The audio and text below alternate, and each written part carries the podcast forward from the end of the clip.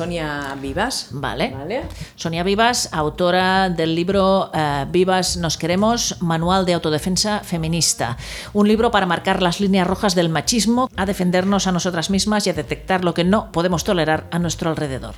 Hola, Sonia. ¿Qué tal? Sí. Estamos ahora mismo en directo en el Berenjenales. Eh, Ah, estupendo. Estamos aquí en el estudio Silvia, que te saluda. Hola Sonia, ¿cómo estás? Hola, ¿qué tal Silvia? La Polly. Hola, ¿qué tal? Te sigo, te sigo. Y yo, yo, las, yo la Sachi, que aquí estamos, que teníamos muchas ganas de, de tenerte entre, entre nosotras para contarnos, bueno, pues tu experiencia, que es muy amplia en, en diferentes ámbitos, pero si quieres empezamos a hablar por, por, por el libro, ¿qué te parece? Vale, como queráis vosotras, por mí estupendo. Vale, pues cuéntanos eh, el porqué de- del, del libro que has publicado recientemente. Bueno, pues la verdad es que el libro nace un poco de, de mi experiencia como mujer policía y, bueno, mujer policía lesbiana visible, ¿sabes? Que te sitúa en una posición diferente. Y cómo empecé un día pues, a escribir en Twitter un poco lo que, lo que sentía yo al respecto del tema de las violencias contra nosotras y demás, y esa reacción que hubo, ¿no? Patriarcal contra, contra mí. y un poco también como la reacción que hubo por parte de muchas mujeres, ¿no? Que tenían como mucho interés en saber realmente pues cuáles eran sus derechos, qué podían hacer cuando iban a, a un cuartel a denunciar, a qué tenían a qué tenían derecho, que no tenían que aceptar bajo ningún concepto. Y es un poco un libro de autodefensa para defendernos de las instituciones, del propio sistema y también de los agresores, lógicamente. Ah, Haces mucho hincapié en todo lo que tú haces en la violencia institucional, ¿no? Y creo que a veces no somos demasiado conscientes de que este tipo de violencia existe y de que nos cuarta mucho. Bueno, hablar de la violencia institucional cuando yo de alguna manera represento una institución, porque en aquel momento representaba a la policía y ahora, bueno, ya sabes que, Sí. que soy concejala, por lo tanto, es como un tema tabú decir que hay una violencia institucional, porque parece que como tú estás ahí, pues ya no existe, y no es verdad, existe, está ahí constantemente, y esa violencia institucional está- es, es porque, bueno, pues porque las instituciones se crearon de espaldas a nosotras y funcionan de espaldas a nosotras, y eso es una realidad que hay que cambiar. Entonces, decir que no existe es mentirle a la gente.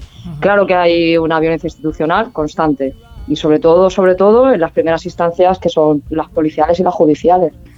Y eso es un, bueno, el propio movimiento feminista lo reclama constantemente. Se señala más a la autoridad judicial que a la policial, fíjate. Y yo creo que es la policía quien ma- mayor responsabilidad tiene, porque los primeros atestados y las primeras intervenciones se hacen en policía. Por Claro. eso es súper importante.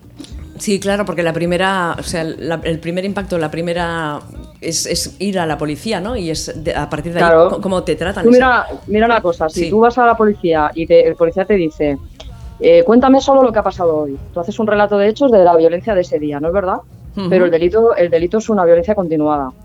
Entonces, cuando la mujer, cuando llega el atestado al juzgado, ven solamente lo que ha pasado ese día, no han explicado nada más, porque el policía, por lo que no tiene formación, no tiene sensibilización o no ha querido eh, hacer un relato de hechos de, todo, de toda la situación de violencia de años. Entonces, ¿qué pasa? Que cuando la mujer cuenta toda la- todo el relato, el abogado defensor dice que está mintiendo, que se lo está inventando. Y ese, ahí lo que se produce es que como el juez y el fiscal lo único que ven es el escrito que se ha presentado por parte de policía, el propio procedimiento ya nace carente, nace muerto, nace de tal manera que no hay medidas de protección y luego son las denuncias falsas estas que dicen, ¿no? Y Por eso es muy importante, es que es importantísima la labor de la policía en esto y yo sé que genera incomodidad aceptarlo, pero es así. O sea, una mujer en situación de crisis va a la policía. Y si se hace un atestado mal hecho, pues fíjate, ¿no? ¿Y todo esto cómo, cómo se puede solucionar? Con formación, Pues, supongo, ¿no? Primero, eh, luchando por tener una policía que no tenga un gran globo de, funcionarios que estén, eh, que sean, se consideren a sí mismos como un contrapoder. O sea, la policía tiene que funcionar como un servicio público, no contra- como un contrapoder, y no tiene que ser una policía ideológica. Tenemos un gran problema con una parte de la policía que no entiende cuál es su labor y su función y que no entiende que no están para hacer ideología, sino para ayudar a la gente. Entonces, ese es un problema que tenemos en España y es evidente, ¿no? Y después, pues formación y sensibilización, muchísima, muchísima. Y, de- y no permitir que de alguna manera a la izquierda nos roben lo que es nuestro también, porque lo pagamos de nuestro bolsillo, que es el funcionariado público que trabaja para la seguridad pública, ¿no? Que de alguna manera parece como que, como que trabaja de espaldas a nosotros, y no es así. Ahora que estás como regidora de Familia, Feminismo y LGTBI en el Ayuntamiento de Palma de Mallorca, ¿qué, ¿qué, se puede hacer desde la propia institución ¿no? para ir mejorando todo este tema? Bueno, es justicia social, feminismo y LGTB. Vale, perfecto. Eh, por ahí lo he visto, pero llevo también temas de familia. Justo vale. hoy además hemos hecho un acto porque claro, quieren hablar de familia, ¿no? Pues vamos a hablar de familia y yo he propuesto hoy un acto que además ha sido súper populoso, estoy muy contenta, que donde se ha hablado de la, los abusos sexuales en uh -huh, la familia, ¿no? Uh -huh. En el seno de la familia, a los menores de edad, uh -huh. porque son realidades incómodas y yo creo que hay que aflorarlas. Sí. Entonces, ¿qué se puede hacer? Pues sobre todo una, una inversión económica importante y, y estratégica y empezar a, pues eso, a señalar el foco donde hay que trabajar, que es las instituciones, el funcionariado público y las escuelas, los colegios. Dar formación a los chavales y a las chavalas, o sea, es que es súper importante. Y es que es justamente ahí donde no quieren que, que, se haga la intervención, ¿no? Donde siempre están todos los problemas, precisamente porque saben que el cambio viene de ahí. Claro. Y, y, cuesta mucho, pues porque te encuentras que hay muchos palos en las ruedas en el sentido de que, bueno, pues se entiende que el feminismo es algo que, que, está politizado, digamos, ¿no? O sea, como que si eres feminista de izquierdas, yo creo que ahí tenía, tendríamos que estar todos.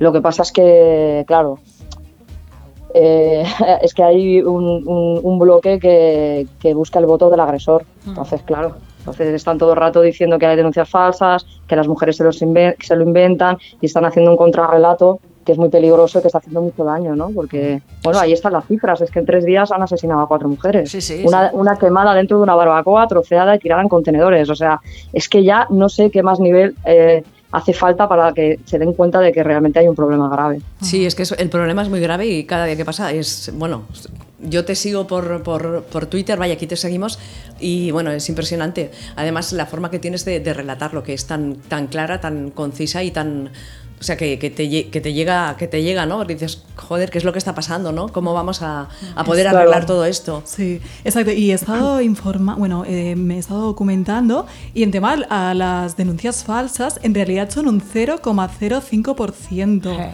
¿Vale? Y, sí, pero sí, sí, sí. Y bueno, y es porque las noticias pues, pues dan repercusión a estas denuncias falsas que, que, a las que son de verdad. Las mujeres no quieren ponerse en situación de abuso, ya que de por sí misma esta es, vergonzosa, entonces no, no, tiene sentido. Entonces, bueno, pues le, le, da más repercusión, sí, sí. Bueno, las denuncias falsas, ¿sabes qué pasa? Que, que, en el libro lo cuento, ¿no? O sea, tenemos grandes estafas millonarias en hoteles por denuncias falsas de seguros, aseguradoras, y eso no se cuenta. Mm. Y después hay un 0,001 y, y, se habla de eso como si fuera algo gigantesco, cuando en realidad muchas de esas denuncias que se han considerado falsas no son, no son denuncias falsas, sino lo que son son denuncias que luego no han llegado a trámite o no, o no ha pasado nada con ella, digamos, judicialmente, ¿no? Uh-huh. No son denuncias falsas, son denuncias pues que puede haber, como decía antes, ¿no? Que, pues que no se ha hecho una buena instrucción desde el principio, etcétera. Uh -huh. Por lo tanto, es que estamos ante algo. Yo es que he recogido muchas, porque además cuando yo estaba de servicio de noche, las quería coger todas yo, porque como soy educadora y había trabajado también con tema de víctimas en la carrera y eso, uh -huh. y es que siempre el mismo relato. Uh -huh. O sea, es que es que es todo el rato lo mismo, con diferentes actores, pero el mismo relato, mujeres que, bueno, las echan eh, de, de, casa en mitad de la noche semidesnudas en el portal, le cierran la llave, le dicen que le van a quitar los hijos, patadas en el vientre cuando están embarazadas, o sea,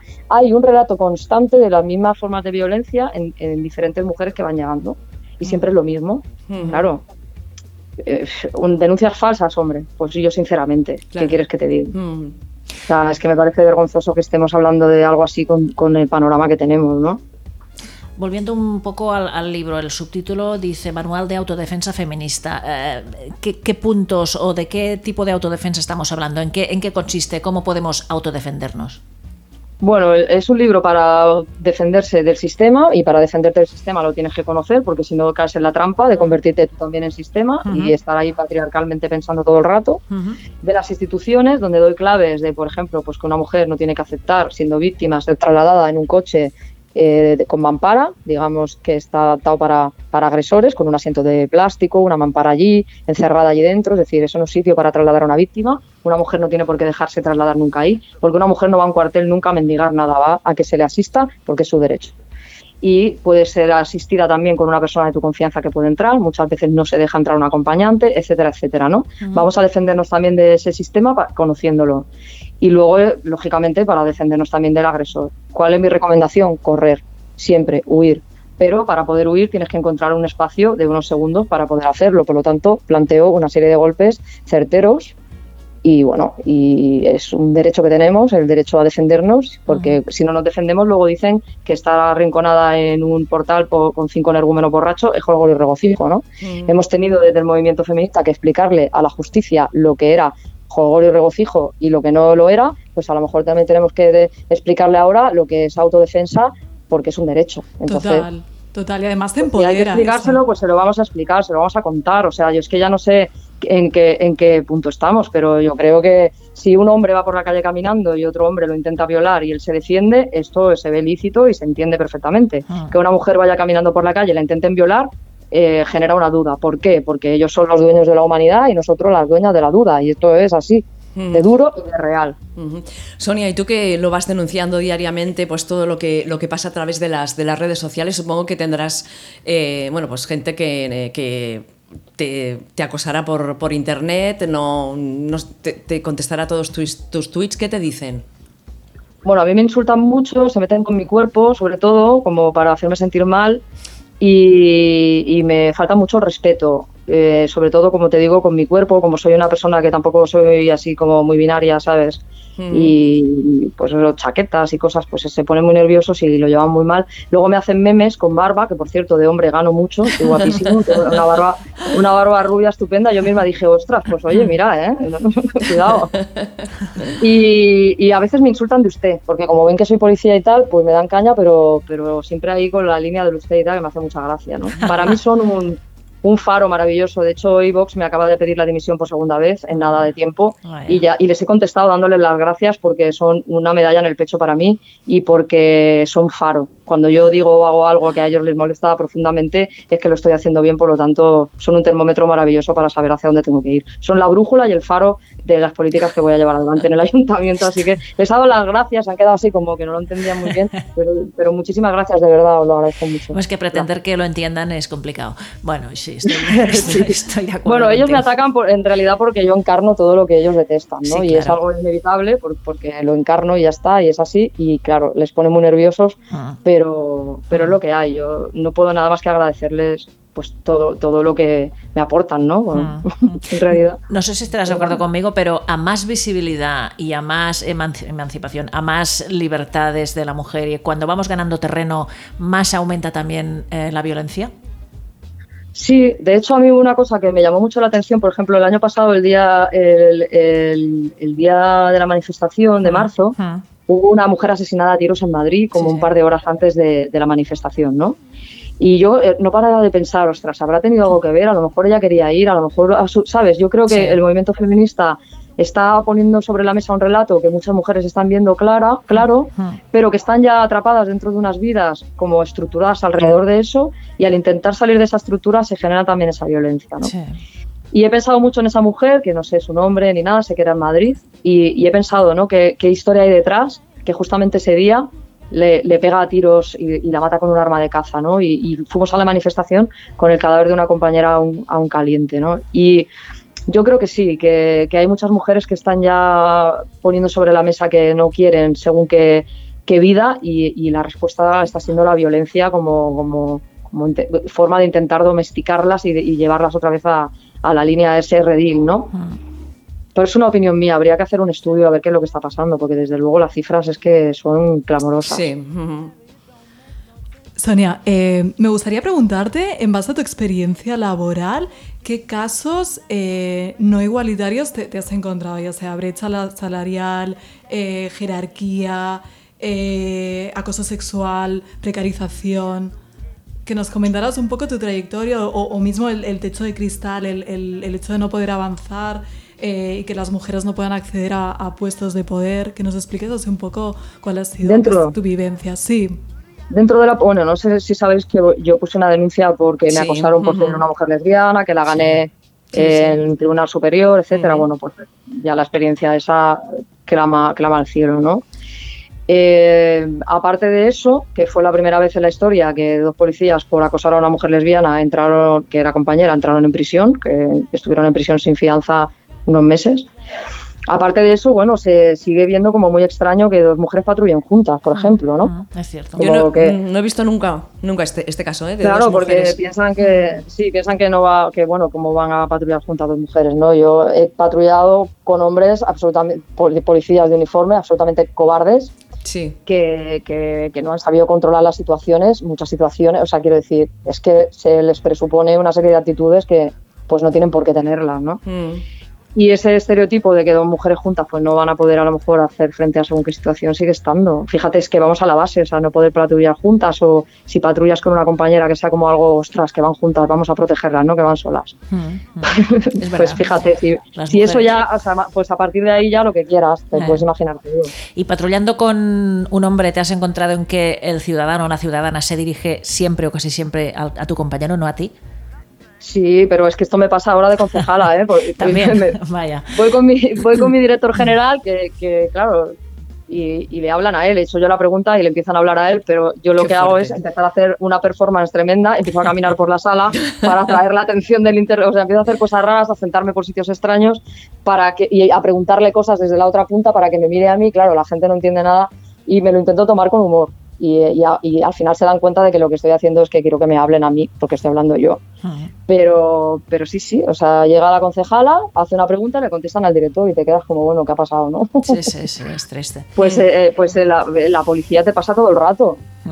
Todo el rato, Sí, sí, constantemente. Me va muy bien que hagas todos esos comentarios porque cada día me encuentro y supongo que mis compañeras también con comentarios de que, bueno, la igualdad ya, ya, ya está conseguida, ¿no? Y dices, bueno, pues rasca un poco y verás que no, ¿no? Que ni mucho menos, ¿no? Pero, pero bueno. Sí, lo que pasa que, que a veces no tienes las gafas puestas, las gafas violetas puestas y no te das cuenta. Mm. Y luego otras veces también es como, bueno, no lo hace de mala fe. Bueno, no lo hace de mala fe, pero lo hace, ¿vale? Sí. Pues entonces hay que decírselo. Sí. Yo estoy muy en contra de decirle las cosas mal. Yo siempre abogo por el sentido del humor. Ujú. Por eso te digo que me pongo a hacer performance y a darle la espalda, y a- o sea, empiezo a hacer cosas muy raras. Sí, sí. Porque creo que hay que tomárselo con humor y luego ya si no lo pilla, ya llevo un rato haciendo la performance y no lo entiende, ya se lo digo, ¿no? Pero siempre desde el cariño porque entiendo que es el, el propio sistema, estamos sociabilizados así y se entiende mejor todo siempre si lo dices con cariño. Siempre que lo que te estén haciendo sea desde el de- desconocimiento, que no sea Claro. mala fe, ¿sabes? Sonia, Pero sí. y- ya has hecho un par de presentaciones del libro. ¿Vas a, ¿Tienes previsto venirte aquí a Barcelona o, o no te vamos a, Oh. a ver? Pues ya me gustaría, no, de momento no, no tengo prevista Barcelona, pero me encantaría poder venir. Ahora hice la de Madrid este fin de semana aquí en Palma, luego me voy a Valencia y, y hago Canarias también. Muy bien. Y en Barcelona, no sé. Y mira que yo soy, soy barcelonesa, vamos, es que no me ha salido nada y estoy pendiente a ver si alguien pues quiere montarlo, ¿sabes? Igual hablo con Random y tal. Y, y sí, a mí me encantaría venir a Barcelona, vamos. Bueno, a ver, a ver si nos podemos conocer. Sonia, ¿por qué, por qué tendríamos que leer tu libro? ¿Por qué tendríamos que leer Vivas nos queremos, Manual de Autodefensa Feminista? Pues porque está escrito desde el corazón y desde la entraña. Muy bien, No- muy bien. no hace falta más razones. No hace falta más. Eh, Sonia, yo te felicito por todo el trabajo que, que haces en tanto, en- bueno, pues en, en las redes, que es donde a través de, de donde te conocimos, porque pienso que eres muy valiente. Que, Muchas gracias. que no es fácil estar cada día ahí Total. al pie del cañón y que te, te insulten, te hagan memes y, te, y que, bueno, que, que puedas defenderlo como, como lo haces. Sí, la verdad es que se pasan un poco, pero bueno, da igual, no pasa nada. Bueno, pues muchísimas gracias por estar con nosotras en, el- en el Berenjenales y nos escuchamos muy pronto, cuando quieras.